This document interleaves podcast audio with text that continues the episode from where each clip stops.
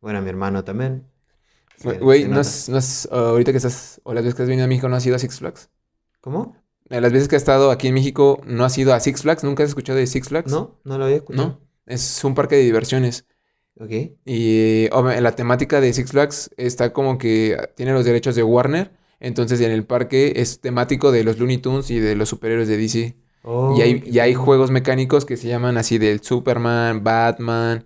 Y los juegos mecánicos son de las temáticas de superhéroes. Bueno, Entonces, güey, hay que ir. bueno, bueno, bueno. que ir. ¿Te, te gustan los juegos mecánicos o no? En realidad, desde que era un niño que no, no voy, porque no hay tanto en Chile, pero se pasa bien. Es que como son a grandes alturas, ¿le temes a las alturas o no eres así como que... eh, No, me da lo mismo. ¿Te da lo mismo? Sí, sí. Me aburre formarme para ir a... Ajá, ajá, es, el, es el único que tienes Sí, forma. sí. Ok, tú me dices cuando ya esté listo. ¿Están listos? ¿Estás cómodos? ¿Están cómodos? Sí. Eh, está chido. Tengo miedo. Eh, ¿hay alguna instrucción sobre el audio o está todo perfecto? Eh, no, eh, de hecho, mm, tus audífonos que tú traes son para monitorearte de lo que estás hablando. Tal vez, ah, inclusive vas a alcanzar que se filtra un poquito mi voz por, Ah, por el tono, perfecto. pero originalmente es solo para que te escuches tú ¿Ya? y todo chido. Aquí igual yo estoy monitoreando, entonces, como tú te escuchas ahí, ¿no? Sí. Ok, sí. Igual, si, si para ti te sientes más cómodo quitándotelos, no hay pedo. Te digo, más que nada es para que tú te monitorees y veas qué tan cerca o lejos estás de, del Ok. micro. Sí, sí, está bueno tenerle esa noción. Va, eh, igual, si te das cuenta, el micrófono tiene dos perillas. El de hasta arriba es el eco, debe estar hasta, obviamente hasta abajo, el del eco, porque pues, no queremos que haya eco, el de hasta arriba. Y el de abajo es el del volumen de tus audífonos. Ok, ¿Ok? perfecto. Entonces, eh, si igual si quieres este, moverle al, volu- al volumen de tus audífonos, le puedes mover. Y te digo, y el del eco debe estar hasta, hasta abajo. Está abajo. Va. ¿Listo? Empezamos. Tres. Dos. Perdón, puedes hablar a la cámara también si, te- si quieres, Ah, esta es tu cámara. cámara. Y también está la GoPro. Entonces, si tú quieres hablar directamente a la cámara, dar un mensaje, no hay pedo. Ok. También puede ser. Ahora sí, perdón. ¿todos a gusto? Sí. Tres. Dos. Uno.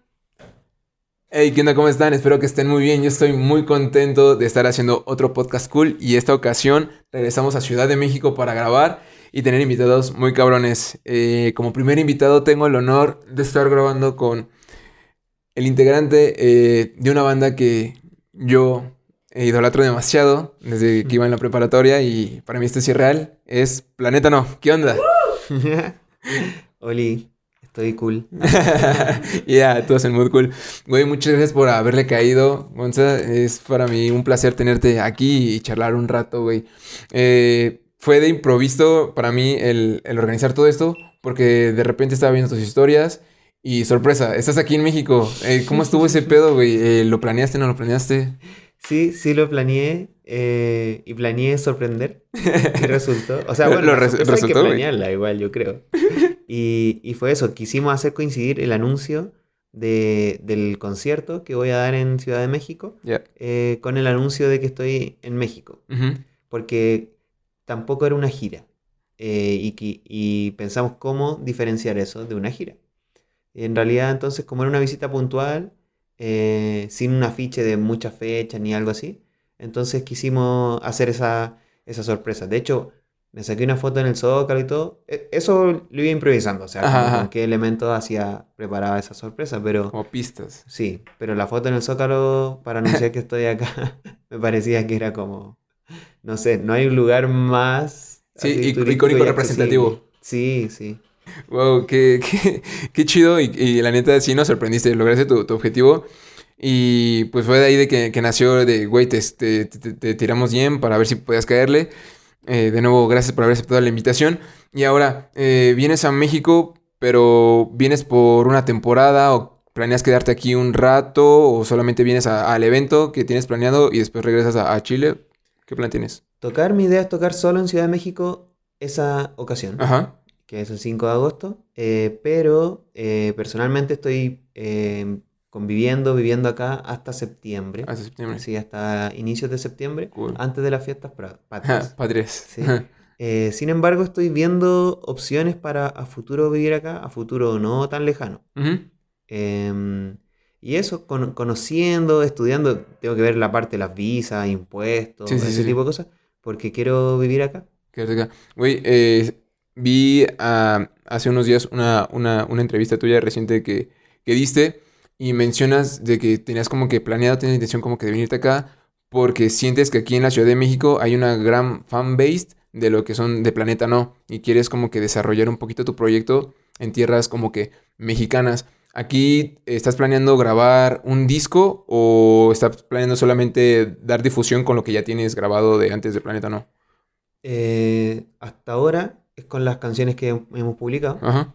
pero tengo un disco casi todo grabado. Wow. eh, sobre todo la parte de la gente que no soy yo. Me falta lo mío.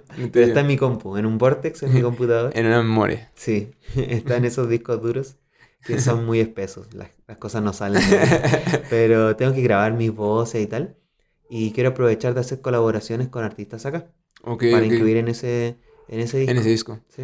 Eh, ¿Viniste solo, güey? ¿O viniste con más, con más este, integrantes de, de Planeta No? Eh, vino el Américo, el tecladista. Estuvo un par de semanas. em, tuvo que regresar a su chamba de maestro. Pero sí alcanzamos a convivir eh, una o dos semanas. Güey, me me voy a la cabeza y te quise preguntar directamente eso, porque vi que en esta entrevista mencionaste que se fue a Chiapas. Sí. Me dijiste que algo que quería cumplir su sueño. A ver, cuéntame eso. O sea, literal se fue a Chiapas a dar clases, No, no, no, ¿O no, cómo? Fue a Chiapas a conocer Chiapas. a conocer Chiapas. Porque es eh, un anhelo para algunos de, de la banda. Ajá. Porque somos eh, muy seguidores del desarrollo histórico y de la parte ideológica y teórica del Ejército Zapatista de Liberación Nacional. Ok, ok. Eh, sin embargo, sabemos que no lo conocemos, no entendemos qué sucede ahí, no entendemos el conflicto, entonces tampoco es que nos vamos a poner una bandera de algo que no conocemos, ¿Qué no conoces? pero sí eh, nos genera una, una atracción. Wow. ¿Por qué nació ese, eh, ese eh, seguimiento a esa ideología zapatista, güey? Es por nuestras ideologías personales, Ajá.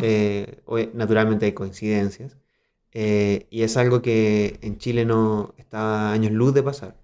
To- Estoy hablando de que es una atracción que nace hace 10 años, donde a mí me parecía que era imposible que ocurriera una revuelta como la que ocurrió en los últimos años. Quizá hoy en día me contentaría con, con entender la revuelta chilena más que un ejército rebelde de otro lado, pero, pero ya fue así. Y actualmente, ¿cómo se encuentra Chile con eso que pasó? Fue hace como dos años, un año y medio, algo así, que pasó todo Sí. lo de la revuelta, ¿no? Sí, está en un proceso de, de- de cambios progresivos en vez de revolucionarios, eh, liderados por eh, gente de nuestra generación. El presidente tiene 35 años, tiene Ujú. tres más que yo, em, y fue líder de todos los movimientos estudiantiles de los cuales participé yo. eh, y no es una sorpresa que yo participara, es una cuestión generacional en realidad. Participamos todos los de mi edad en al menos ciertos círculos amplios de estudiantes de, de Santiago, de las ciudades grandes. Em, y está en ese proceso de cambios eh, progresivos, cambiando la constitución. Wow. Y entonces, eh, Américo se fue a Chiapas y él igual se va a quedar una temporada allá y se va a volver a, regresar aquí a Ciudad de México contigo, o él va, se va a quedar, ahí, eh, quedar allá y va a regresar a, a Chile por su cuenta. Eh, no, él tenía chamba de maestro, ya, ya está trabajando en Chile, ya de vuelta. Ah, Entonces él fue por una semana a conocer el lugar, a entender un Sí, sí, sí. poquito. Es- es turismo igual lo que hizo, pero, pero tiene ese, ese carácter como del corazón.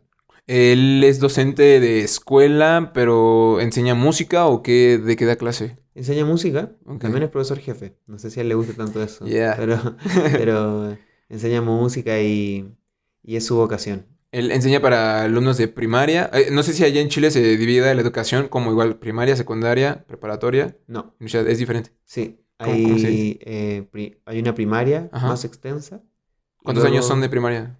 eh, ocho. Ocho. Ok, Sí. ok. Y luego una secundaria eh, más, eh, una, sí, una preparatoria también más extensa. Ajá. No hay un punto intermedio. Intermedio. Sí. Y él, él enseña en- enseñaba antes en primaria y ahora le tocó enseñar en secundaria, pero supongo que es algo que va rodando por sistema, no, no lo tengo claro. Y ahí, eh, en cuanto al trabajo de, de docente, por ejemplo, aquí en México, los docentes que dan clases en, en escuelas públicas, se puede decir que tienen plazas, ¿no? Plazas que el- se les da el gobierno y ellos pueden ocupar esa plaza de por vida, se puede decir. O sea, y, se, ju- y se jubilan eh, con, con esa plaza. ¿Funciona igual ahí en Chile? ¿O es un trabajo como que sí firmas como que por cierto tiempo determinado tu contrato y continuamente lo van renovando? ¿O cómo funciona? Eh, estamos en el borde del fin de mi conocimiento al respecto. Pero me suena que, que no es así en Chile porque es una economía más liberal, eh, más capitalista y con un dinamismo de trabajo que protege menos a los trabajadores. Por lo tanto, yo creo que más Un libre poco- mercado nomás Ok, de O sea, como menos, este, como un mono, menos monopolizado, ¿no? Se puede decir, porque aquí en, en- en México se puede decir que es como que te, te dan la plaza y puedes quedar con esa plaza de por Claro. vida y nadie te la puede quitar. Entonces, me imagino que tal vez es menos perpetuo, tal vez menos permanente. Y, ok, eh, ahorita hablando, estamos hablando de como que intercambiando un poco de las culturas, de cómo es en México y cómo es en Chile. Me, me surge mucho la curiosidad de estos estereo- estereotipos que a veces tenemos en cuanto a Chile y México. Por ejemplo, yo me acuerdo que la, la primera vez que, que tuve el gusto de platicar contigo en aquellos años en Foro, en Foro Orlando, que tuvieron una fecha, para ese entonces no, había no tenía mucho de que había pasado el 7-1. ¿Sabes? Ok. No. E- Entonces, es algo, algo bien chistoso entre los mexicanos y, y los chilenos, porque los chilenos obviamente nunca, nunca van a olvidar y los mexicanos menos ese, ese 7-1. Entonces, siento que es algo, algo bien curioso, güey. Sí, un, un accidente futbolístico. Un pequeño tropiezo. no sé si le habrá hecho muy bien a Chile ese 7-1. O sea, es lindo tenerlo ahí. Pero a raíz de eso, como que hubo un pequeño declive, ¿no? Futbolístico, Sí. no sé qué pasó. O, o luego de eso. Luego, Luego de de eso. eso, con raíz en otras cosas, pero... Porque fue el, 7-1 el último mundial no y después, como Sí, que sí, sí. Se, se vino cayendo. Eh, también un poco de intercambio cultural. Yo lo que conozco, lo primero, lo- cuando me- a mí me dicen Chile, lo primero que se me viene a la mente, 31 minutos. Sí, ¿Sabes? Sí.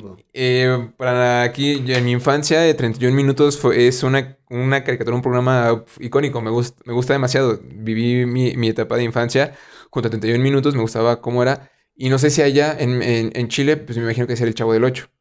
Sí, sí, lo- Algo sí lo- parecido, yo me imagino que decía. Sí, un poco más anticuado, el ¿Sí? Chavo. Pero, pero sí, i- igual em, los chilenos yo creo que de inmediato entendemos que el Chavo acá es distinto, como que tiene, tiene un rol y, un, y una situación con, con las heridas sociales distintas. En cambio, 31 minutos es más de, más de, más actual, digo, es de, Ajá, de gente claro. que hoy es adulta, que fue Ujú. niño en su momento. Y por, por decir algo, eh, 31 minutos está más relacionado al, a la gente que está en el gobierno actualmente, Ujú. tipo que apoyó la revuelta y que después fue por la vía electoral, que es como del Frente Amplio, la coalición que gobierna hoy, de esa edad y de ese, de ese corte político. Entonces, eh, quizá en un futuro sea más anticuado y así, como le pasa a todas las cosas. Sí, claro. Eh, digo, para mí 31 minutos es como que lo que representa, lo que primero que se viene a la mente de, de Chile. Se me hace una, una caricatura muy, muy popular. Allá funciona igual, o sea, es tan popular como aquí lo es para los mexicanos, porque varios de mi generación crecimos con esa, con esa, con esa caricatura y, y la conocemos. En, eh, ¿En Chile funciona igual o si sientes que es un poquito menos popular allá que lo que es acá 31 minutos? No, yo creo que es igual de popular. Sí. Sí. Wow, qué, qué Sí, interesante. no, sí, es importante para la cultura popular. Cultura popular. Sí. Sí, sí, sí. Tulio, estamos al aire. Eh, también hay, hay un, una- un cierto estereotipo muy chistoso con los chilenos, de que dicen que hablan muy rápido. Así y es. ya- no sé si has visto los, los memes, ¿no? De, eh, no sé, mexicano pidiendo algo, ¿no? Y sale colombiano pidiendo algo. Y chileno, y así como que un chingo de letras que no se le entiende nada. Sí, bueno.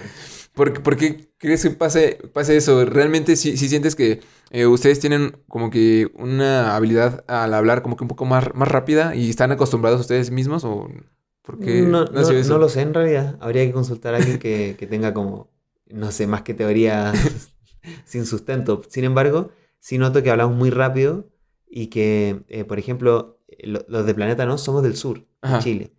Em, y hablamos más cerrado aún, sobre todo cuando nos ponemos nerviosos, cuando estamos expuestos, por ejemplo, en vivo o algo así.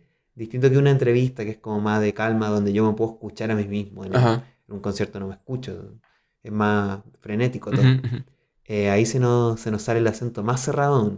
Ahora yo, ahora que estoy solo, sin chilenos a mi alrededor, eh, he ido abriendo mi, mi acento y tratando de entender mexicano, porque quiero hablarlo bien, no quiero hablarlo mal. Güey, es- está, está bien chistoso eso, porque eh, hab- hablando de eso de, de lo de, de hablar rápido y todo eso, ahorita dijiste algo de, las- de los acentos. ¿Ustedes ahí en Chile sí tienen detectado eso de que el acento del sur o de los que son más de la ciudad de, de Santiago, sí, sí tienen o sí alcanzan a diferenciar esa, esa diferencia de acento? Yo creo que no tanto porque el país es eh, demográficamente, a pesar de ser geográficamente em, como muy repartido, digo, eh, demográficamente es pequeño. Es más pequeño. Entonces el acento es, es más homogéneo. Sin embargo, hay matices, hay matices. La gente del sur habla, habla distinto, más cerrado, sobre todo más al sur aún. O sea, sí, sí es capaz un chileno de detectar. Este, eh, él no es de, de Santiago, tal vez viene de más del sur. O sea, sí son capaces por el, as- por el Mm, acento. Sí, sí, la parte de-? Chiloé, de Puerto Montt, de- del sur bien sur, yo creo que sí, ahí sí que sí. Y ahorita, por ejemplo, en México, que obviamente como eh, lo dices, es un poquito más grande, ahí sí son muy marcados o son tal vez más este eh, fáciles de detectar los, los acentos. Por ejemplo, ahorita que estás viviendo en Ciudad de México, pues a nosotros nos hacen burla, ¿no? Dicen que hablamos muy ñero. No, Ok. sé, no sé si, si, si topes ese, ese término, así muy eh, como cantadito, dicen, así como hacia arriba y hacia abajo. Entonces, ese, ese como que ese acento y los que son como del norte es como que fierro, pariente y ese tipo de cosas. Sí, conviví con dromedarios mágicos, que de Chihuahua.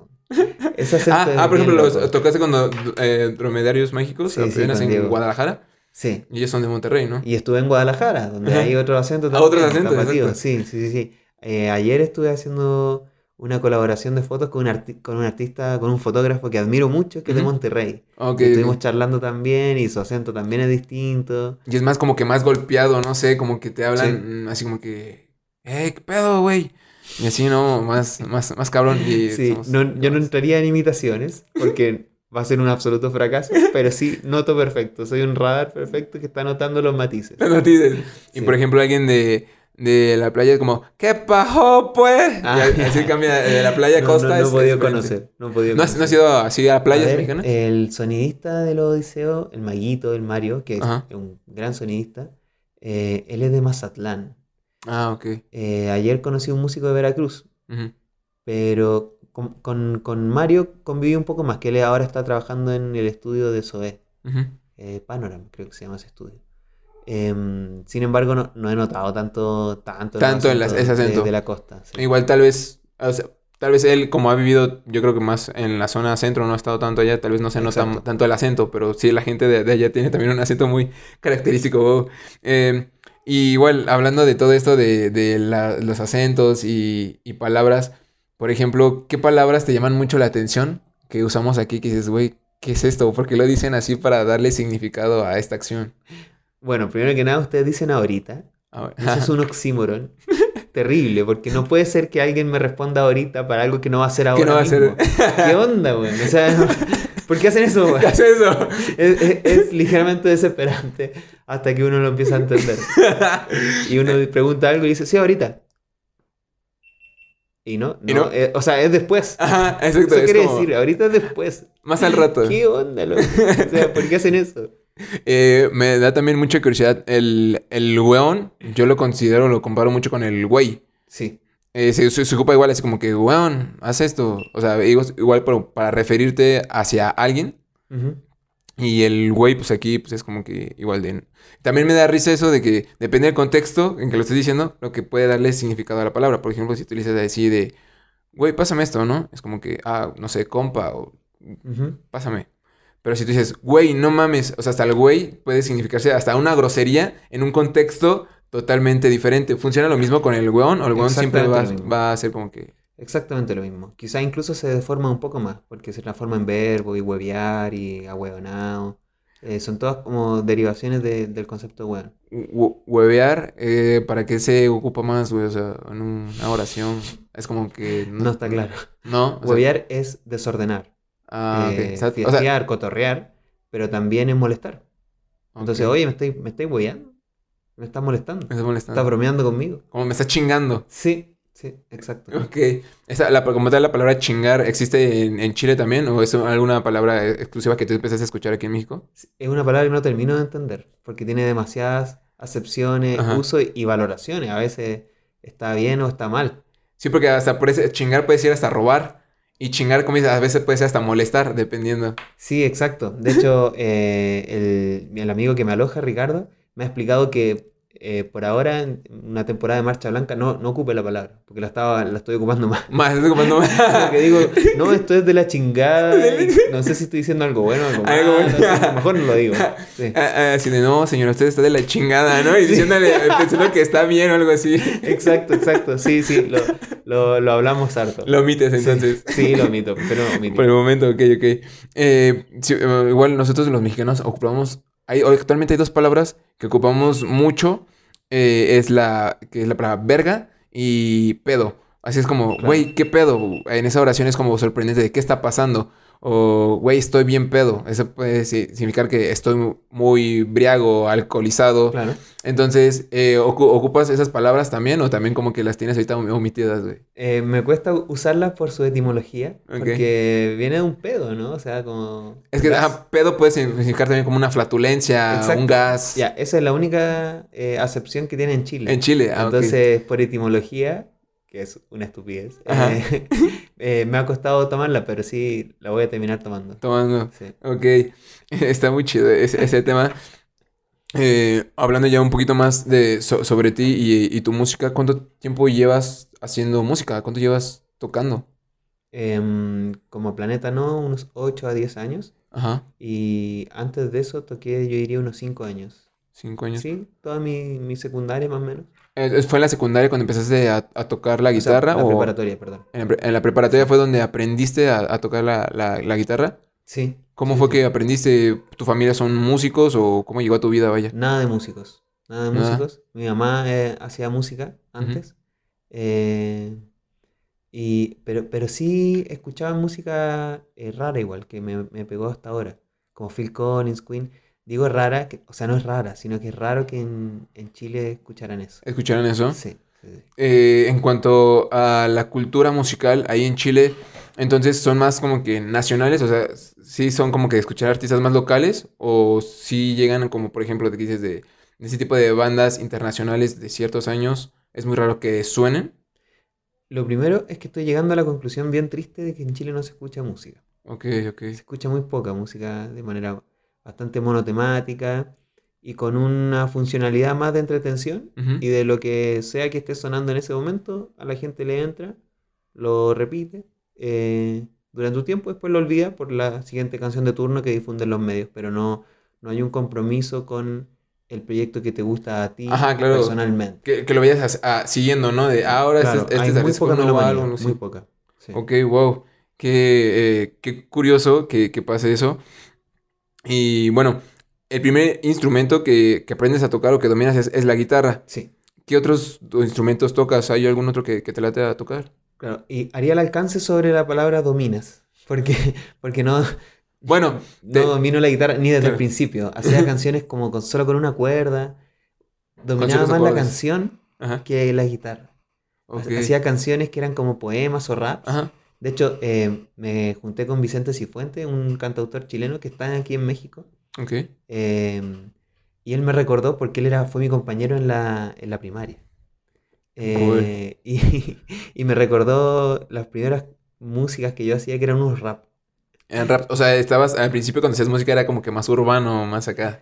Eh, o sea, eran poemas o palabras, eran odas Ajá, a, situaciones sociales Ajá. de, de mi grupo de amiguitos. Dios.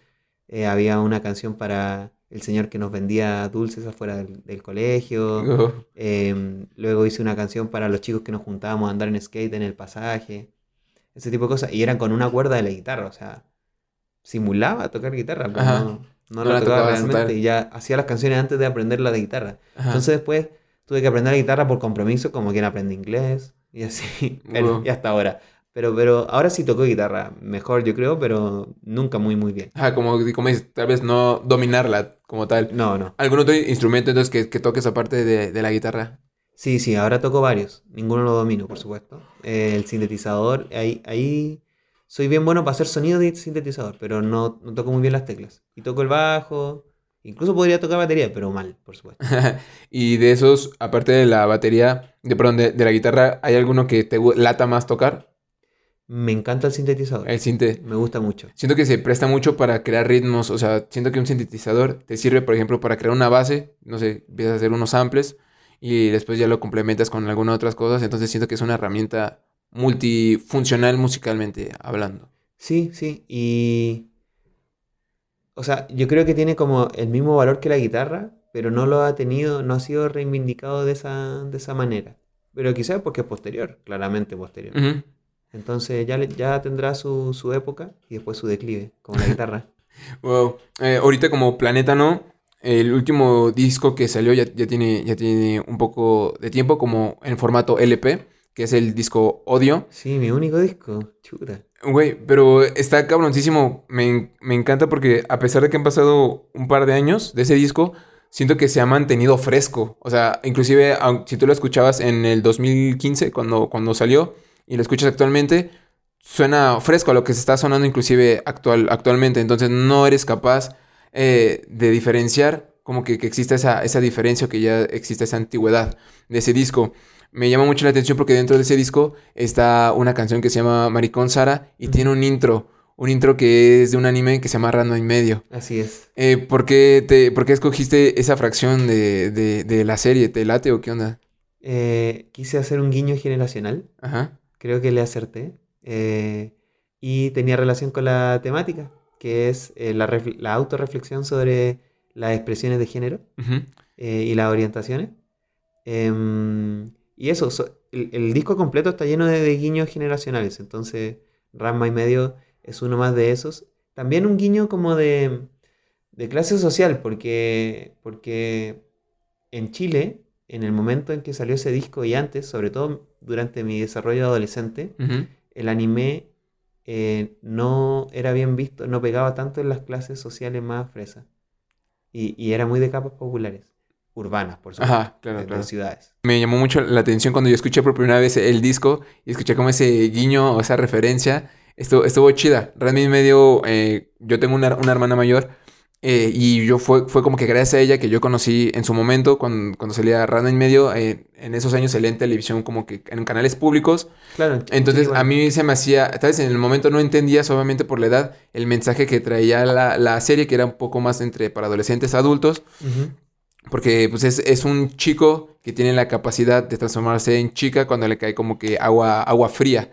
Claro. Y cuando le cae caliente se transforma, regresa otra vez como que a ser hombre.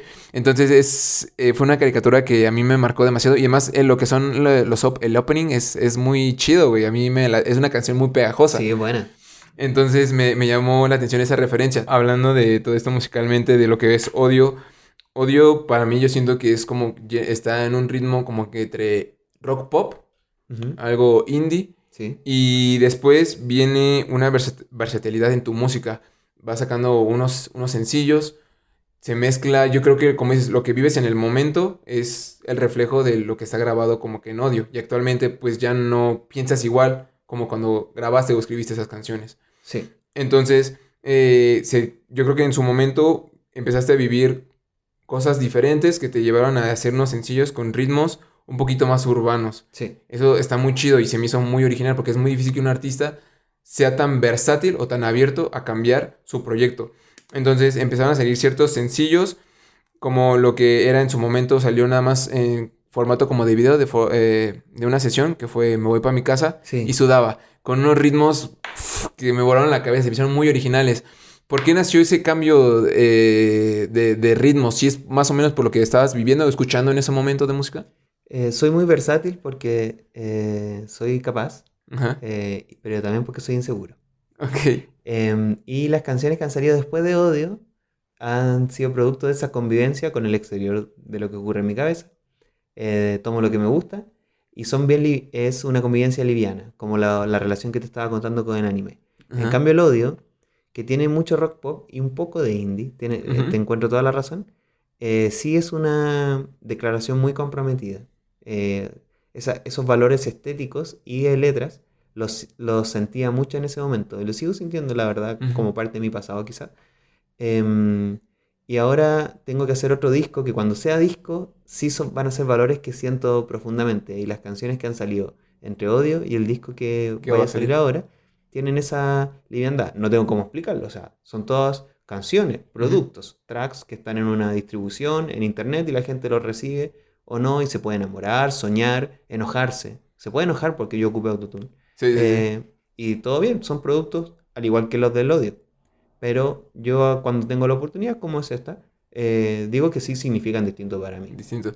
Eh, por ejemplo, en audio o cuando hacen, haces el, el- el disco, los EPs, ¿te fijas mucho en el orden de las canciones o te es indiferente cómo vayan es, el- la persona, el, el escucha, cómo vaya recibiendo el contenido de las canciones? O si te fijas mucho que no, quiero que primero esta sea la primera rola porque quiero que cuando él empiece a escuchar el disco, esta rola sea la que lo impacte de esta manera.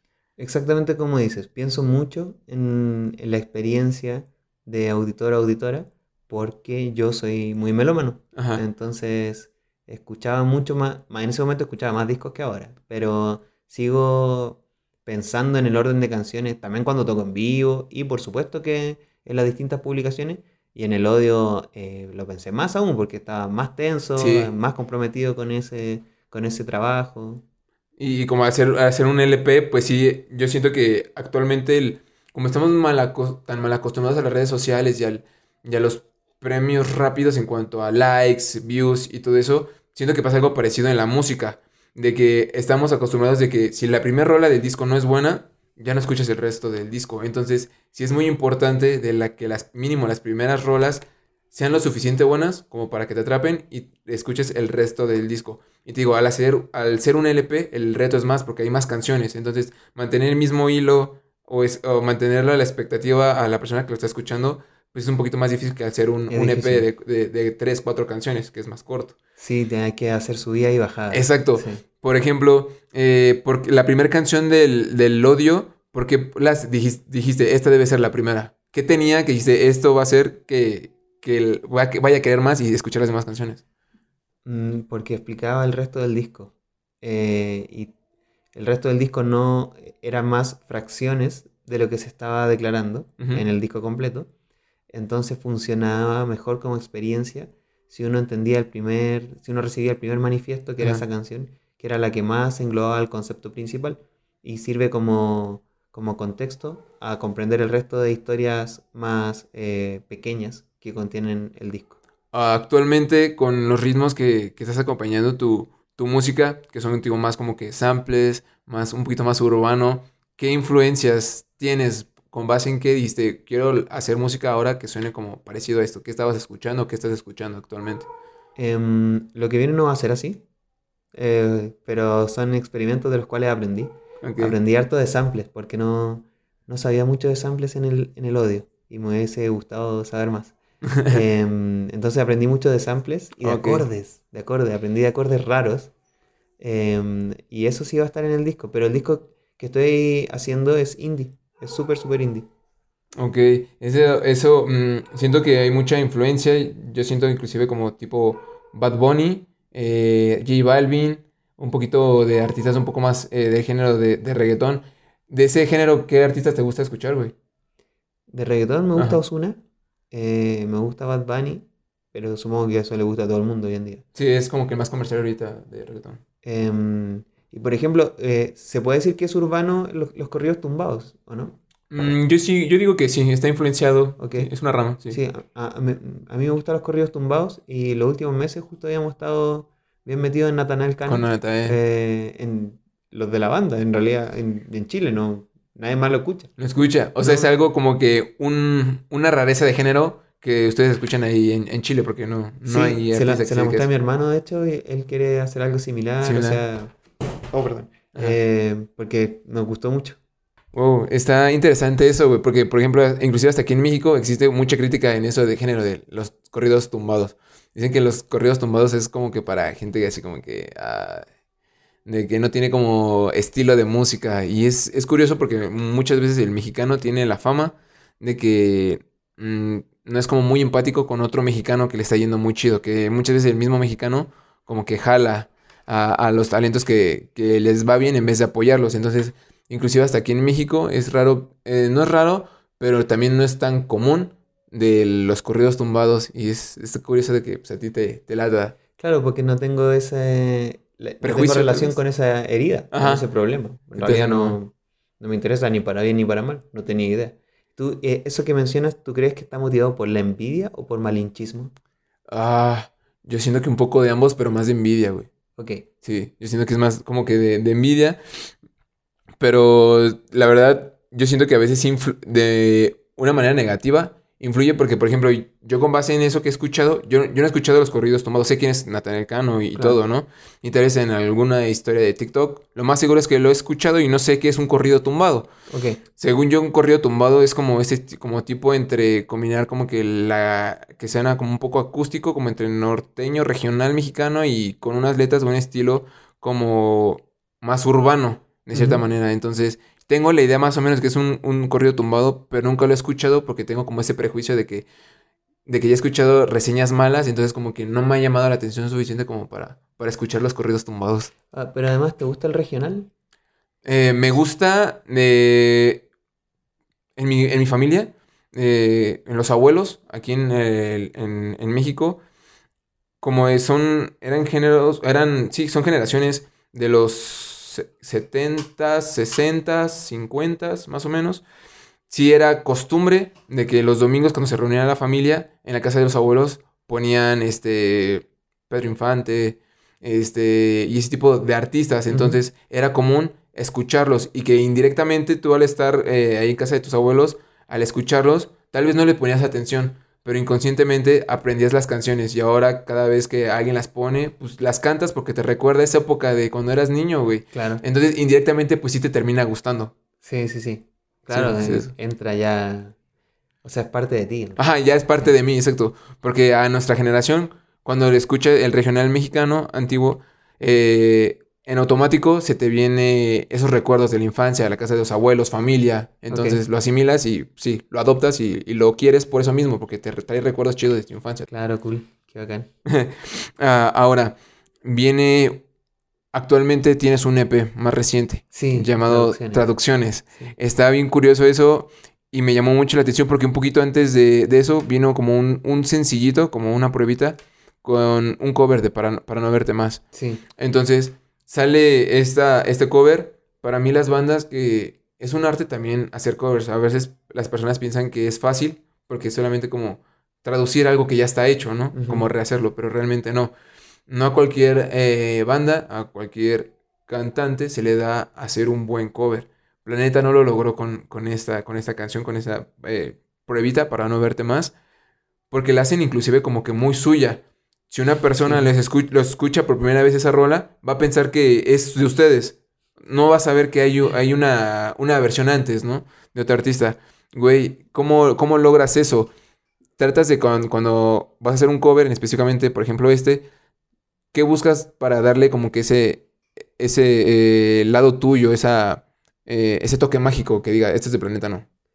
Mm, No sé normas eh, para proyectar, pero sí puedo contar mi experiencia y mis métodos. Ujú, ujú. Eh, probé un montón. Primero me tenían que gustar mucho las canciones.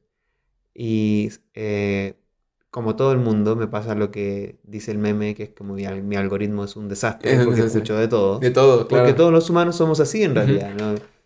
No es, el algoritmo es el culpable de, de- de querer clasificarnos. Eh, bueno, entonces escucho de todo y tomo canciones que yo considere muy buenas y que yo ciertas, sienta cierta motivación porque fu- fuera distinta en tal o cual variable. Que en realidad eso es sentir ególatramente y muy íntimamente que uno lo haría mejor de cierta manera para sentir X. Quizás no para que la canción le fuera mejor, Ajá. pero para que quedara mejor para mí mismo como juez. es todo muy, eh, muy personal. Que una manera de decir que muy ególatra en realidad. Em, y, la, y probé un montón de covers. Probé unos 10, 40, no sé, un montón.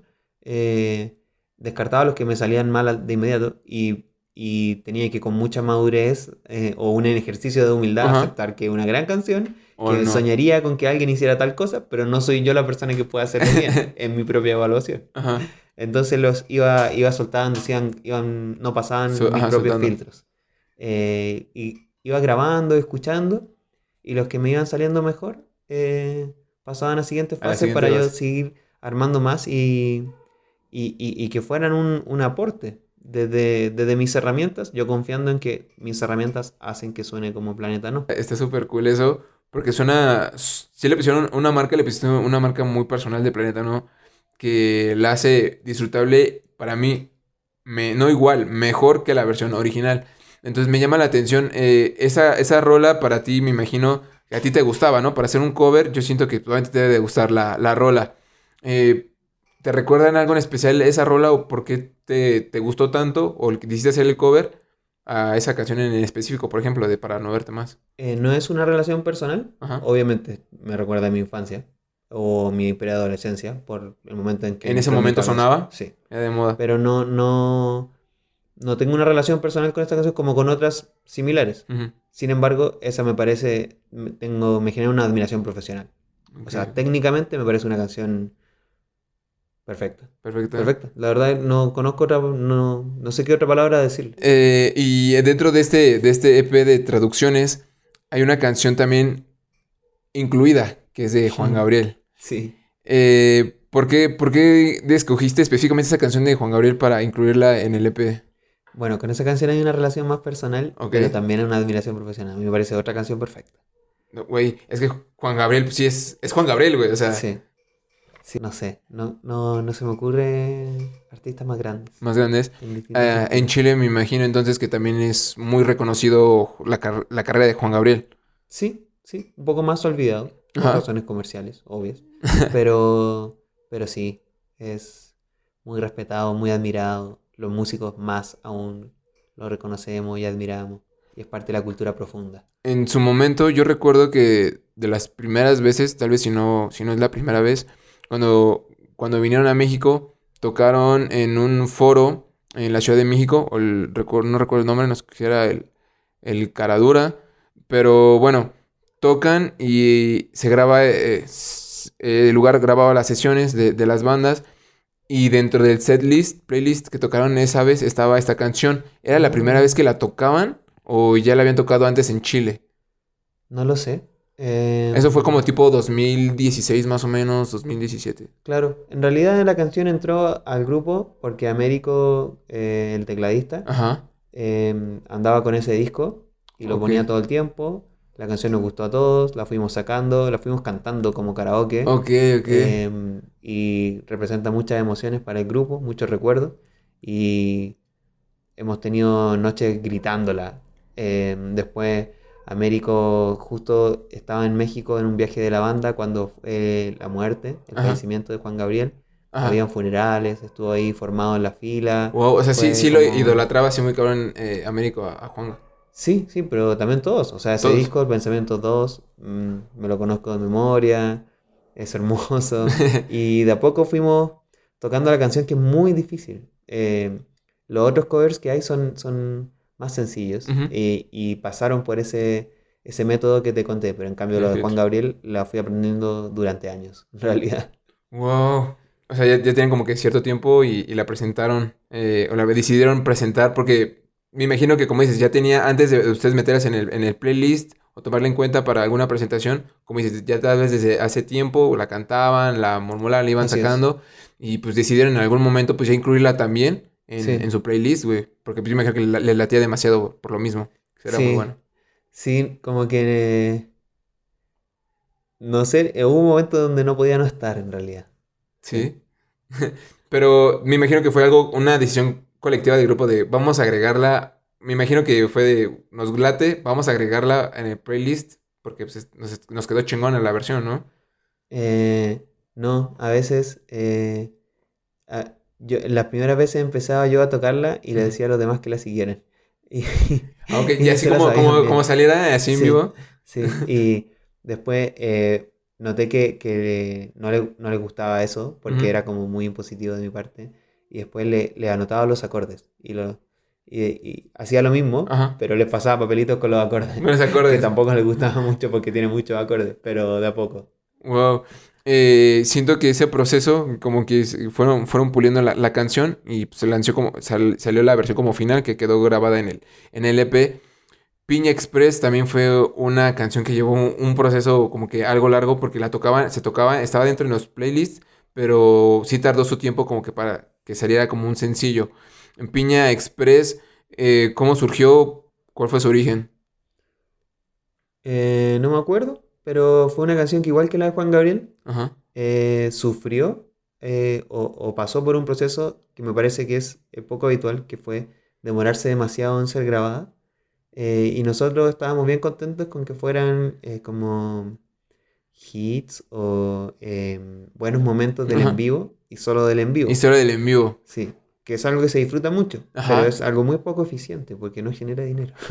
De- definitivamente. Es, es que tiene, como dices, tiene un pro y un contra. Porque uno, como fanático, cuando va a un evento, un show, tener como que ese premio o esa exclusiva de solamente escucharla si, si está en vivo, como dices, es algo que se agradece, güey. Porque dices, no mames, yo estuve ahí cuando la tocaron Sí. y ya no salió, ¿no? Y es como uno, como eh, seguidor del proyecto, lo agradece. Pero como dices, tal vez como para la banda, no es como que muy retribuible porque, pues, como que no genera, ¿sabes? No. Entonces, es, es difícil. Sí, sí. Pero, pero bueno, es- eso pasó porque después del odio me demoré mucho en grabar. Y fui sacando estas publicaciones que eran como con menos compromiso, Ajá. más exploraciones. Exploración. exploraciones, hasta traducciones. Es evidentemente exploraciones personales. Em, y Piña y Juan Gabriel, como que fui asumiendo que ya me había demorado mucho y traté de, de llevar el proceso de hacerme cargo responsablemente de que eso quedara lo mejor posible, en realidad. También siento que dentro de, de ese proceso de, de aprender y, y decidir si va o no va, yo recuerdo que en esos años tú también inclusive estabas como que un poquito inseguro, ¿no? De, como que no sé si sí sacarla como sencillo o que se quede como una canción exclusiva solamente para conciertos. En, es- eh, en esa idea, ¿tú te crees una persona muy perfeccionista cuando haces tu música o realmente solamente dices eh, con que salga y suene bien y a mí me gusta, no, no importa? O si, si cuidas mucho como que no debe de sonar perfecto para que pueda librarse. Eh, no, no confío nada en mí. Eh, el perfeccionismo es parte de mí, es un exceso que Ajá. tengo y es un refugio, eh, un mecanismo mental mío para protegerme del miedo al fracaso. A fracaso. Entonces digo, ah, pero antes de mostrar esto lo puedo limpiar un poco más, ¿o no? Y, y siempre se puede limpiar más algo y no siempre está bien hacerlo. Sí, es que, exacto, nunca vas a ver cuándo realmente va a estar perfecto, ¿no? Cuándo va a estar listo. Nunca como- perfecto. Ajá, nunca, nunca va a quedar perfecto. Entonces, Sí. siempre le vas a encontrar como un detallito para que no, le hace falta esto. Y se lo arreglas y no, es que le falta esto. O sea, en mi evaluación es imposible que algo que yo haga sea perfecto. Sea perfecto. No se puede. No, no Entonces puedo. tienes como que, que aprender a como que a soltar, ¿no? Decir, pues ya está aquí y ya va. Porque si te esperas, como dices, ah, como que nunca va a estar perfecto, entonces No. nunca lo vas a liberar. No, lo máximo que yo puedo hacer es un 9.9. No, no puedo hacer algo perfecto. Algo perfecto lo puede hacer otra persona, no yo. Ok, ok. Y no es una decisión. Es, estoy hablando de lo que he visto, lo que he observado sobre mí mismo, pero ojalá poder cambiar eso, no sé. Juan, Juan, eh, regresamos al, al tema de, de Juan Gabriel eh, y que comentabas lo de eh, que en Chile como que no está muy no están muy acostumbrados o dentro de su cultura como que lo de la música y ese tipo de cosas. Eh, eh, Juan Gabriel y otros artistas, por ejemplo, en tu infancia en los noventas, si tú sí recuerdas que sonaban en la calle, en- con tu familia, que sí los, lo escuchaban o no era como que algo que tú recuerdes de esos años. Sí, sí, lo conocía desde que tengo uso de razón. Entonces era porque sonaba, porque si no, ¿cómo?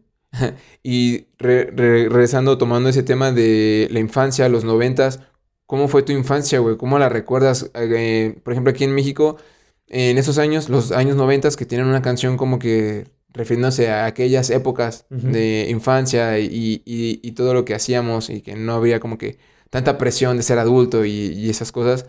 ¿Cómo, cómo la viviste, güey? Porque aquí en México, pues era en esos años de pues, salir a jugar, güey. E Inclusive tiene relación con la seguridad.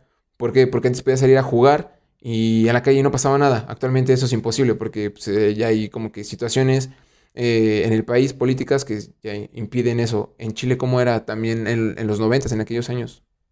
Em, yo asocio más mi experiencia a vivir en un pueblo más pequeño que a una coyuntura, porque justo no estaba la dictadura, había una nueva democracia, pero me parece un fenómeno histórico natural que se vaya dinamizando valores flexibilizando valores o cambiando nomás.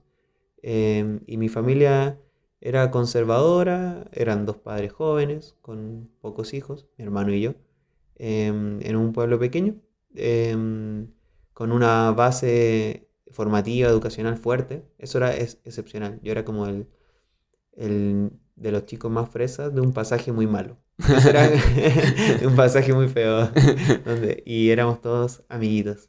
Me, imagi- me imagino que una gran ventaja que dices, lo de tu hermano, lo que no sé, me dices que se llevan como cuatro años de, Sí. de edad, pues me imagino que en esas etapas de la infancia, pues sí convivían, podían salir a jugar, no sé si acostumbraban a jugar fútbol con los del barrio, salir, Un montón. ¿sí? Sí. ¿Y qué tipo de, de otras cosas solían hacer como que salir a hacer en el grupito? O sea, si no había balón con qué jugar, ¿sí solían hacer otras actividades o preferían quedarse en casa jugando entre ustedes? A ver, voy a enlistar actividades que creo que no nos definen. A mí me definen.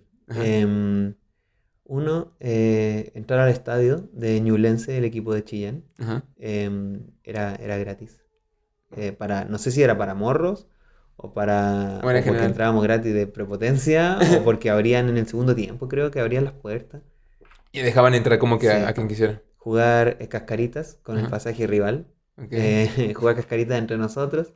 Robar en el supermercado, porque vivíamos atrás de un Walmart gigante. Ah, no, ah, o- qué o de chido. un, de un Unimark, bueno, un similar. Ajá, similar. Sí, sí, hubo, hubo un tiempo donde me subía al techo del supermercado, vi la carnicería, qué traumado. Em, andar en skate cuando llegó ese momento, eh, bailar rap cuando Ajá. llegó ese momento, eran modas. Nos tirábamos piedras también, em, hacíamos juegos eh, como bastante violentos, por supuesto. Em, ese tipo de actividades teníamos. Supongo que después yo me fui a Concepción. Imagino que después ese mismo grupo de chicos se drogaron por primera vez, etcétera. Sí, Pero sí, ya- vieron ya experiencias ya diferentes. Sí. Wow.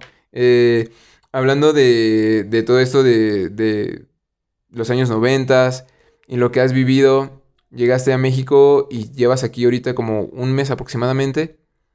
Creo que dos o tres semanas. Dos. Sí. Bueno, vas como para el mes más Sí, o menos. sí. ¿Cómo te has sentido?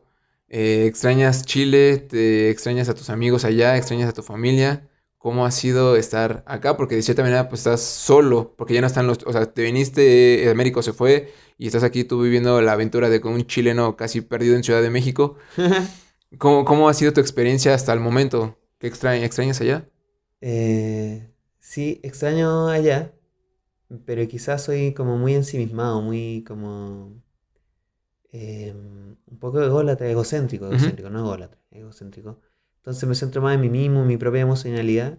Me siento bien frágil en Ciudad de México. Siento Sí. como si el escritor Roberto Bolaño tuviera toda la razón cuando la describía y esta ciudad es como una nube, una nebulosa, donde no sé dónde piso, donde no sé bien lo que está pasando y en el mismo día me hablan de oportunidades muy buenas para mi música, que es por la razón por la que estoy acá, y al mismo tiempo me quedo afuera sin llave y no tengo a quién llamar. ¿A quién llamar, güey? a llorar y pienso que podría quedar en la calle. En el mismo envase, en la Ajá. cabeza, el mismo día. Ajá. Puedo ser un, un tipo que está en la, botado en la calle o puedo ser un tipo que gana mucho dinero.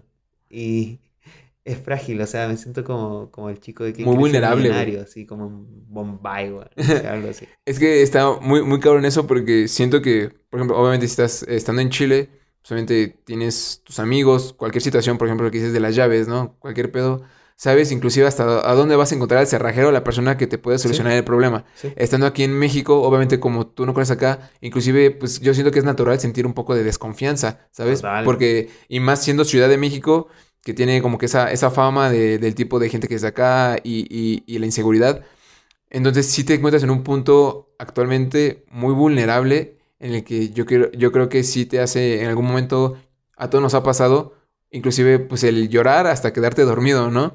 O sentirte, como dices, no sabes si el día de mañana pues vas a poder comer o que te vaya a pasar algún incidente o que vaya a haber una situación en la cual tú no puedas solucionar y tengas que casi casi hacerte bolita y ponerte a llorar. Entonces está interesante eso. Sí, o sea, siempre hay que solucionarla, ¿no? Siempre hay que solucionar lo que, lo que surge con las herramientas que uno tiene. Yo considero que por suerte, Ujú. como por, por ser un hombre adulto que trabaja en cultura, o sea, soy un tipo privilegiado.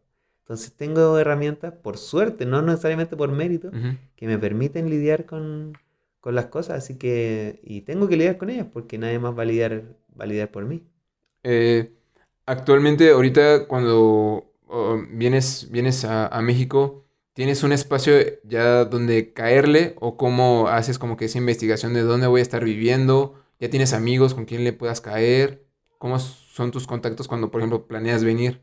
Eh, tengo amigos, pero como son amigos que eh, son chicos y chicas que están en la misma situación que yo, o sea, como Ujú. luchando en la vida, surgiendo, encontrando su lugar, a veces tienen un lugar para, para prestarme Para- y otras claro. veces no. Y trato de generar relaciones que tengan la confianza para que alguien me diga que no. Porque si no, no es una relación tan sana. Claro. Em, y en este momento me está alojando un amigo que se llama Ricardo, que tiene también un podcast que se llama Pillado en las Torres. Ah, qué chido, qué casual. ¿Qué onda? Y, y me arrendó el cuarto de, de servicio de arriba. Y estoy instalándome y me está como ayudando, impulsando, como guiando para que vaya comprando cosas porque él fue de los primeros que yo le confesé que quería venirme a vivir. Vente por acá. Y él me impulsa como que me dice, güey, o sea, cómprate esto, o sea, aprende tal y esto". cual cosa porque, porque quieres vivir acá, ¿no? Y, y así, o sea, incluso me lanza como a que aprenda a regatear, o sea, a que pueda convivir con que como me ven me cobran Sí, sí, claro. y me van a escuchar y me van a cobrar distinto. Sí, y tengo porque que yo por tu mismo acento te, te delata, güey. Sí, sí, yo estoy, que no estoy frito, Ajá. yo estoy al horno yo. Eh, pero tengo que, tengo que superar eso. No, no puedo siempre acompañarme de un chilango o chilanga experto para que te me. Que, que me traduzca. O sea, Ajá. no soy un gringo, digo. Tengo que, tengo que lograrlo.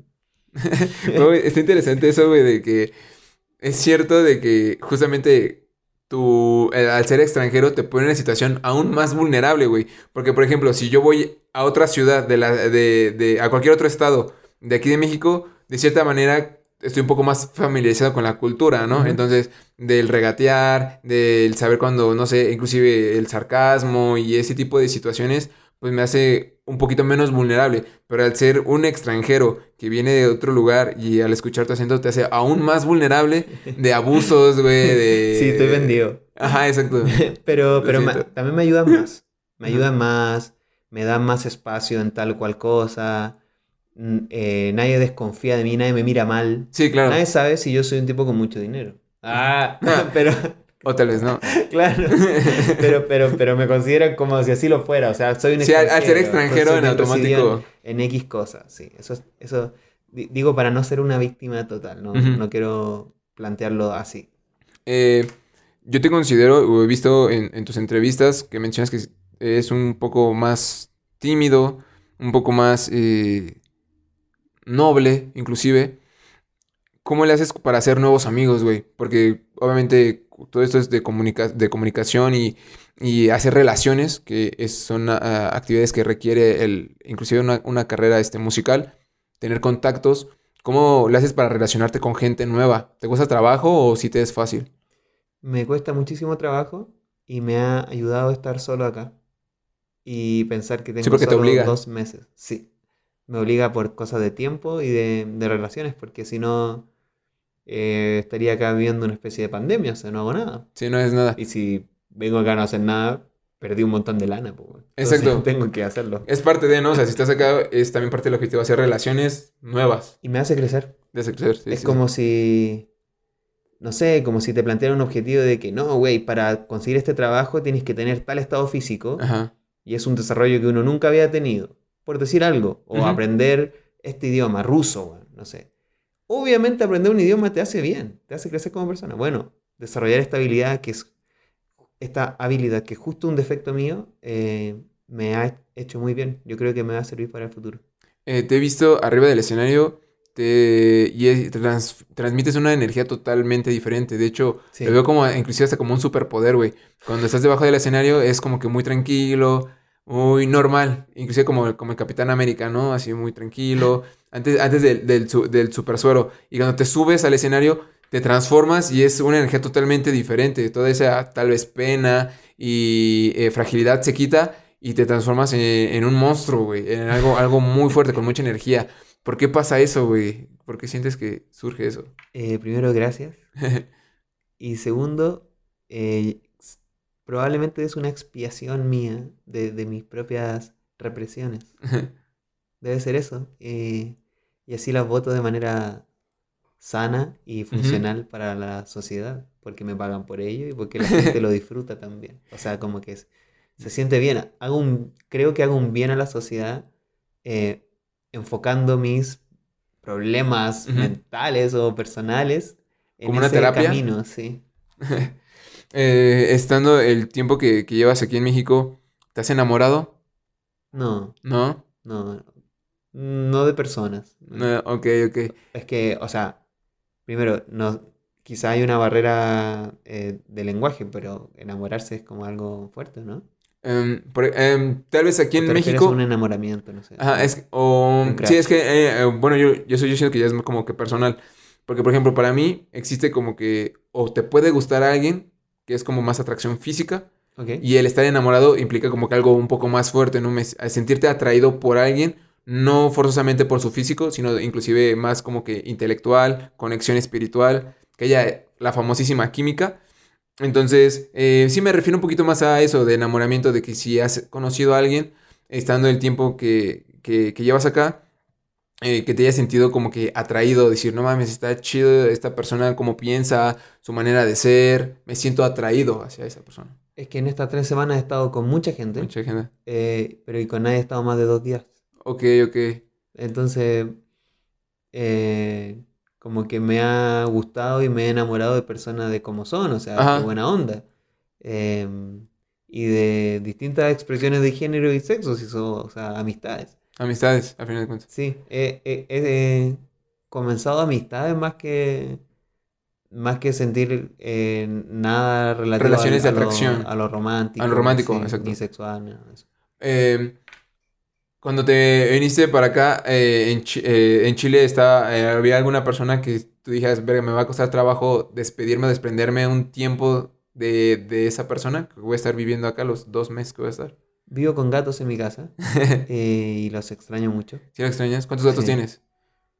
Eh, hay uno que es eh, mío mío, Ajá. o yo soy del del. Esclavo humano. Y hay otros que viven en mi casa también y que yo los cuidaba un montón. Em, hay otros que estaban temporalmente, que sé que fueron adoptados bien o que siguen su camino de Ujú. adopción. Es como que están de paso. Sí, sí, pero sí, a veces era la casa de Arnold. Digo que uno abre la puerta y salen cuatro gatos. sí. Pero, pero hay un par que, que he visto crecer y que extraño mucho. También amistades. ha- hay una amistad en particular que quedó como a medias, que se estaba desarrollando, que es con un chico que tiene una banda que se llama Los animales también se suicidan. Ok. Y como que la noche antes de yo viajar, reflexionamos así como, pucha, no alcanzamos a desarrollar más esta amistad que estaba comenzando. Pero qué lindo. Y me, mandó un mensaje y que me vaya bien y tal. Qué chido, güey. Igual el Sí. chance lo pueden retomar cuando regreses a- a- allá. Eh, me dio curiosidad lo de, lo de los gatos. ¿Tienes uno tuyo? El que sí es tuyo, tuyo, me imagino que sí tiene nombre. Sí, el Michu. Michu. Sí. Ok, y los demás no tienen nombre por lo mismo de que son como que pasajeros o están No, ahí está el por la tigre. zona. El tigre que, que lo cuidé yo mientras encontraba hogar y no encontró hogar. Así de simple. Así. Entonces el tigre también vive con Michu. Está la piraña que la tiene mi roomie Ujú. y también llegó temporalmente y no se está yendo. Y había otro que era... mm, Ese sí que no tenía nombre, estaba afuerita en una casa que le hice. Yo le decía chascón, eh, porque era muy, muy peludo. Muy peludo. Eh, pero ese fue adoptado justo, fue un favor de, de- de mi vecina Scarlett, eh, que ella también ama a los gatos y cuida mucho al Micho, al, al mío. Em, y e- ella consiguió adopción para ese gato porque yo, ella ya veía que yo iba a viajar y como que ese gato iba a quedar así, como súper solo. Solito. Sí, Cha- chacón mm, es- ¿Chacón? Chascón, Chascón. sí. Porque es peludo. O sea, Sí, sí porque se- tiene chasca, que ah, son palabras chilenas, por supuesto. Ok, lo que, ahora que te voy a decir, o sea, significa, o sea, se le dicen, por ejemplo, a las personas que tienen mucho cabello o... Sí. O que está desordenado su cabello. Ok. Eh, ahora, ahorita estás girando aquí en México con diferentes proyectos. Mencionaste hace ratito que habías estado eh, apenas en Guadalajara. Sí. Eh, estás así como que aprovechando un poco de- del tour de algunos estados. ¿Qué tal han sido los after, las pedas aquí en México? ¿Sientes que son diferentes? ¿Has notado que son diferentes a las de Chile? Eh, a ver, diferentes. Mm, hay cosas más baratas, Ajá. pero no sé. No sé aún. O sea, sí he ido a muchas, pero en Chile también, pues. Entonces. Por, por no- no- ejemplo, no a sé mí, que sea tan diferente. a mí me da mucha curiosidad, porque aquí en México, en las pedas, eh, hay dos modos. El famosísimo TTP. El TTP significa trae tu pomo, o sea, tú traes lo que vas a beber. Ok. Yo te puedo invitar, no sé, va a haber una peda en mi casa, pero TTP, o sea, tú traes lo que vas a tomar. Ah. O sea, yo pongo como el lugar, yo pongo la música y todo, pero tú debes de tener lo que tú vas a tomar. Porque no va a haber en el lugar que ofrecerte, vaya. Y hay otro que sí es como que yo te invito y es porque yo voy a tener como para ofrecerte de tomar y todo, ¿no? Tú no te preocupes de nada, solo, solo ven. Y no sé si funciona igual en Chile, güey. Eh, En Chile más siempre tienes que comprar tu- lo que vas a consumir. ok, es Y siempre puedes tomar algo de alguien, no hay problema. Ah, Eso. ok, ok. Pero esa sí es como que de ley, o sea, si te invitan a una peda, por automático tú entiendes de que tú debes de llevar lo que tú vas a, a beber. Claro, si llega a ser una, un, un cotorreo, una peda que, que hay un exceso porque la persona que hizo la peda o que, que puso la casa puso un montón de cosas, Ajá. eh, lo agradezco, pero no, no lo contemplaba. No, ok, ok. Y por ejemplo, también en cuestiones en cuanto a la música, por ejemplo, aquí en las pedas en México se acostumbra o en la actualidad eh, hay más reggaetón. O sea, se usar ritmos urbanos, hay más reggaetón, el perreo y todo. ¿En Chile funciona igual o la música se cambia en una peda? En Chile, se, como se escucha menos música, la música Ajá. que se escucha es más comercial y por lo tanto el discurso es más eh, homogéneo. Y eh, al menos yo iba a bastantes fiestas en mi barrio. Como que eh, el lugar donde más me gustaba salir de fiesta era mi barrio, porque estaba cerca de mi casa, porque las personas que conozco ahí las conozco de mi, de mi propia villa, la Villa Portales. Entonces podía ir, apenas saludaba a todo el mundo, bailaba toda la noche en una casa, un lugar seguro, donde no pagué entrada. Ajá, y, no cover. y era puro reggaetón.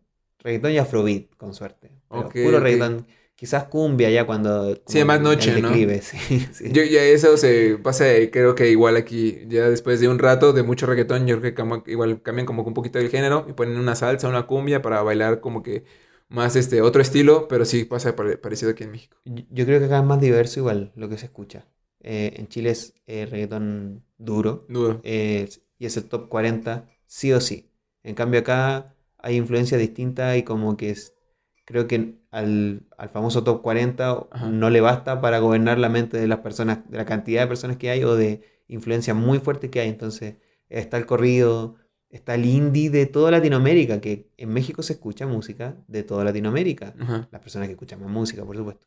Eh, están cosas gringas, entonces hay, hay un mix de todo, más, más diverso. Wow, interesante. Y por ejemplo, hay una hora específica en la que digan, ya se acabó la peda o igual es hasta amanecer. Depende, pero en general siempre hay valientes que quedan hasta el amanecer. Hasta el amanecer. Sí. Verga. ¿Tú cómo te clasificas de los valientes hasta el amanecer? O si eres de un guerrero que dices, verga, después de ciertos tragos ya caigo rendido. Yo duermo muy poco Ajá. eh, y no soy muy de, de salir a fiestas, la verdad, pero sí salgo. Ajá. Eh, y mi característica principal es que cumplo lo que digo. Y yo he llegado a las 4 de la mañana a un lugar donde dije que iba a llegar, porque llega. cumplo con la persona con la que quedé de llegar. Ajá. Solo que soy un frito, porque esa persona pensaba que yo iba a llegar a las 10 de la noche. Eh, Después. Y estuve y pasé por varios, varios lugares y llegué ahí y llego. Ya me pasó aquí en Ciudad de México. Ya me encontré con alguien random que me había dicho a las 12 del- de, la noche De y yo llegué a las 3 de la mañana y nos encontramos recién a las 4. Ya, Ajá. ya me ha sucedido. Ya, Y, ya, y ya ha es- pasado. así soy. Wow, qué, qué interesante eso. Ah, ok, ahora, regresando a lo de tu música, ¿actualmente tienes una canción favorita que te guste tocar? En un- porque yo, yo siento que es dependiendo de lo que estés viviendo, lo- la, tu canción como que favorita. Si estás depre, tal vez te toca, te, te gusta tocar una canción igual más tranquila, pero si estás en un mood que te sientes activo o estás pasando una temporada chida, pues te gusta tocar alguna de tus canciones o disfrutas más alguna de tus canciones más movida. Actualmente, ahorita, ¿qué canción te gusta tocar en vivo? Mm. ¿La disfrutas? De Planeta no. Algo nuevo ha sido tocar eh, Peligro y la cantamos con el Juan. Ajá. Entonces, obviamente se renovó para mí. Ok, ok. Eh, y, y de hecho, ayer en un palomazo, Ujú. eh, también estuve en un cumpleaños y, y toqué y había olvidado que existía Peligro. Peligro. No, no, no la tocábamos mucho. En- no nos sale muy bien con la banda tampoco, comparado a otras al menos en mi evaluación. Ujú. Y ahora la retomé, la toqué, por ejemplo, solo y la salió muy linda, o sea, me gustó mucho tocarla y yo noto que es por haberla tocado con Juan, como que la dinamizó para mí, Sí, la, sí. la revivió. La revivió, exacto. Como que se vive diferente el mundo, como dices, a tocarla solo, allá con, con alguien más o con él. Es que me recordó que lo bien que se siente que, que un músico como Juan crea en esa canción. O, o es algo que me ha pasado mucho acá, como que músicos muy, muy buenos, muy grandes, le gusta mi música, eh, como que para mí es como encontrarme con un arco iris, como que no sé qué hacer con eso. Como que, qué lindo y no sé por qué, qué wea. Qué chido, güey. Qué, qué chido que, que sientas como que ese mood o te transmitan esa energía, pues otros músicos, güey. Y como que te den más eh, años de vida, te renuevan, vaya, te dan más, te fortalecen. Sí, Eh, ahora, eh, en Spotify tú me dices que eres un- una bestia de consumir diferentes géneros de música. ¿Cómo está actualmente tu, tu playlist de Spotify? Usualmente, ¿qué, qué artistas o qué canciones están sonando como en tu top 5? ¿Qué más estás escuchando? ahora, Ajá. en este momento está em, el último disco de Ed Maverick, que ese que es bien maduro, producido, Sí, sí, así sí. como ahora Ed Maverick, soy profundo, no soy joven. Está buenísimo. Está buenísimo. Ah, y a otros músicos también les gusta. sí. Yo creo que lo, lo, lo validó. Ed Maverick, más allá de ser un fenómeno. Em, bueno, está ese disco. Ajá. Está eh, Fontaines DC, un- una banda de punk nuevo, irlandés. Em, está Antártico Vespucci, otra banda de punk. em, que no sé de dónde son, de Nueva York, yo creo. Eh, toca Jeff Rosenstock, un tipo que hacía punk antes, que es tipo Descendants, como esa, esa escuela. Y hay una playlist que se llama Mexa Love, que tiene la música que voy adquiriendo. Por ejemplo, lo último que me voló la cabeza fue una canción antigua de Vanessa Zamora que se llama Malas Amistades.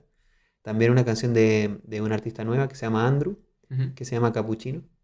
Eh, y también los otros artistas con los que voy conviviendo y me voy acordando de su excelente música. O por ejemplo también con Américo gritamos mucho en las últimas noches que pasamos en Chile eh, caminando por ahí medio borrachos. Em, la canción La Tregua de Odiseo. Odiseo. Sí. Eh, esa, esa, por supuesto que está en Mexalo. 500.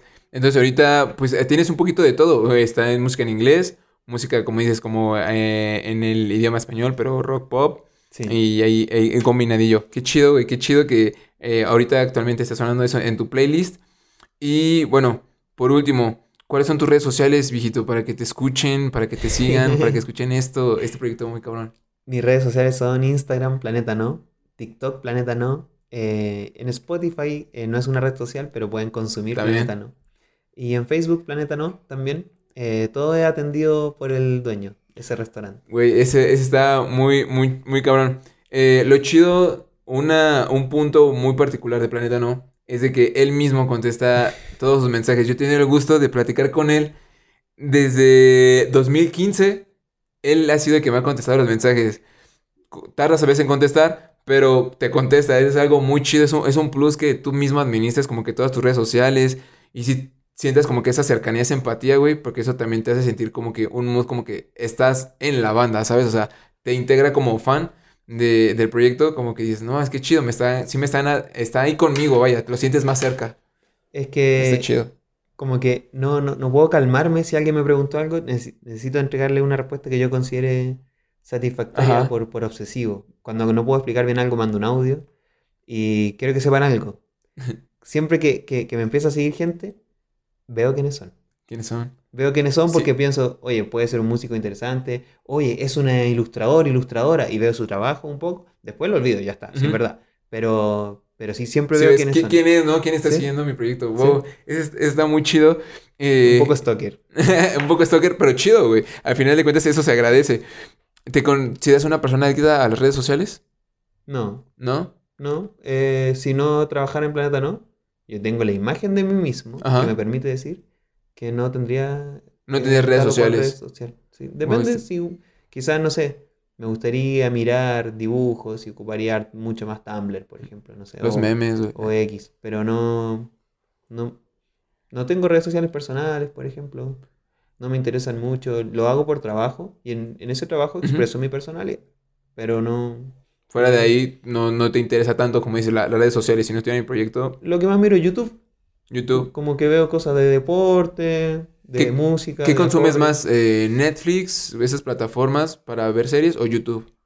Eh, YouTube y Cuevana, Y bueno, o Torrent. O roja directa. O Ares. Sí, como que no, no, no, no, no le pago a las corporaciones.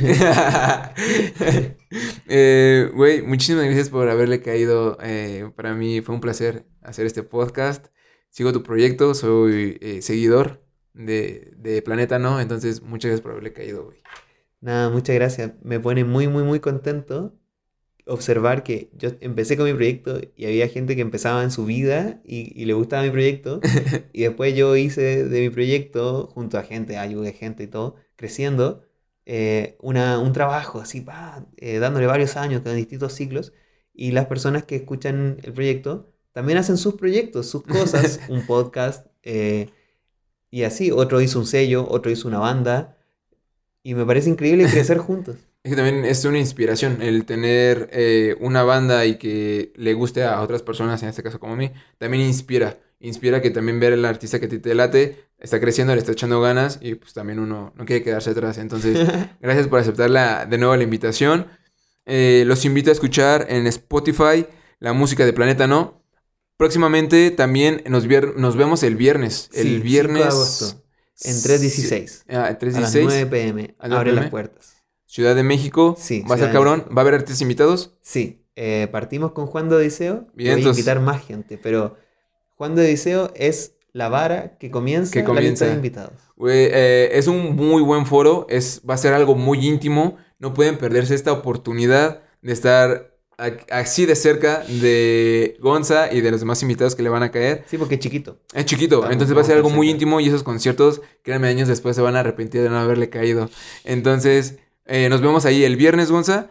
Eh, disfruten este podcast, dejen comentarios bonitos sobre Planeta No. Mucha vibra, mucho amor. Nos vemos y... ay, ¿Estás ensayando? ¿Va a ser full band? ¿Va a ser tú solo? ¿Cómo? Hay un mexa pensando? que conocí Ajá. y me dijo ensayemos y ensayamos. Y Américo lo aprobó. No, Ah, sí, le, le dio así como que la Sí. bendición. sí, tiene el sello de aprobación. Así que va a tocar conmigo. Qué chido. Sí, muy lindo porque ni lo, ni lo buscaba. O sea, estaba planeado como que esa toqui- ese toquín estuvieras tú solo, Sí. con pista y tocando en el, en el escenario. Sí, Qué que lo chido. puedo hacer. Hay canciones que voy a hacer así. Y ahorita van a, bueno, van a ser estos dos músicos y los que te van a- acompañando de invitados. Sí, Oh, sí, sí, sí. Eh, no están seguros, pero le dije al Alberto de los. Kills. Porque cuando llegué a México descubrí que él conocía Planeta No y yo no tenía idea. No sabías Eh, sí. Le dije a la Nat, de arroba Nat. Eh, Ah, es muy buena. Sí, es buena. Muy, muy buena. Hemos tenido invitados que han colaborado con ella y sí, suena, suena muy cool. Muy buena invitada. Sí. Y también le dije al Diego del otro medario. Y también a un amigo que tocó en bandas de, tu- bandas de ¿De turistas. turistas? Sí. Es pero-. Yo creo que ahí ya dije mucha gente. O sea, primero creo que no van a estar todos. Y creo que si van no van a, no va a haber más invitados que Más eso, porque si no es demasiado. Oh, no, pero aún así siento que es un, ah, una, va a ser una fecha muy especial, muy chida. Sí. Eh, en su momento, mm, no sé, como más o menos que, tienes idea o planeado de qué canciones, cómo quieres sonar ese día, qué canciones quieres que salgan. Eh, que tienes planeado. Tengo ganas de tocar todo lo posible. Lo posible. Así que creo que voy a hacer un set eh, acústico primero Ajá. para tocar como canciones ocultas, Ajá. Eh, canciones raras, para que quien no me ha visto en varios años y que pagó entrada y que Ay, quiere ir y todo, como entregarle todo lo que le debo. No ah, o algo así. Yo estoy, yo estoy, eh, vamos a estar dentro de ese, de ese, de ese segmento que de Qué describir. lindo, qué lindo. Eh, yo soy, eh, espero, no, no me lo spoilees, pero espero ver algo como Piña Express. Eh, te comentaba, siento que 64 es una muy buena canción. Yo siempre cuando estaba en mi cuarto y, y imaginaba que yo tocaba esa canción, Esta canción se llama Piña.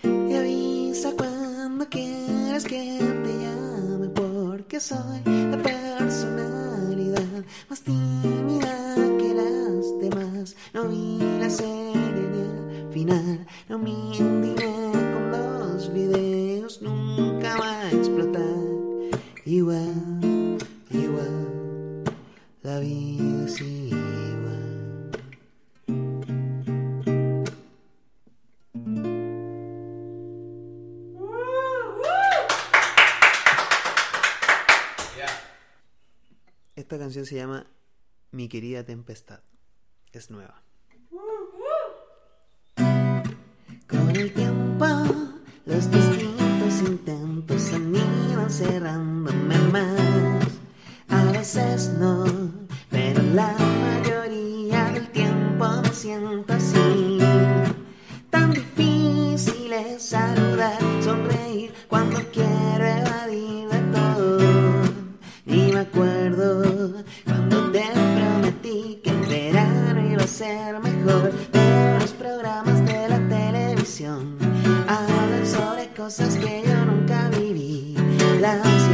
Tama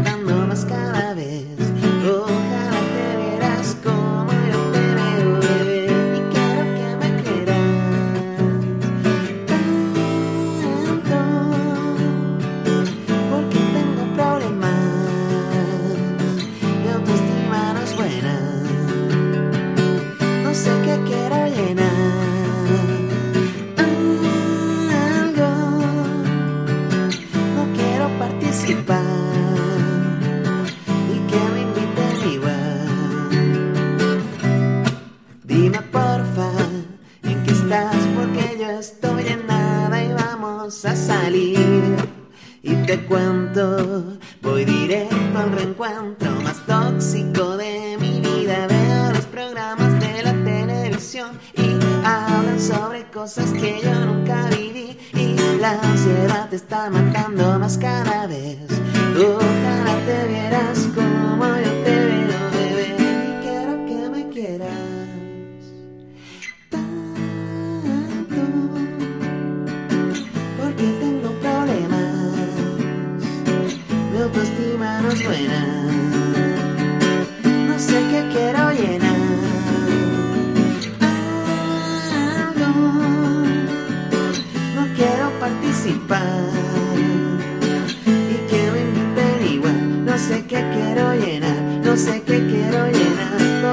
estamos esperados por destacar entre la masa me miro y no soy nada especial. A veces soy tan feliz nadie distingue mi cara y grito a la puerta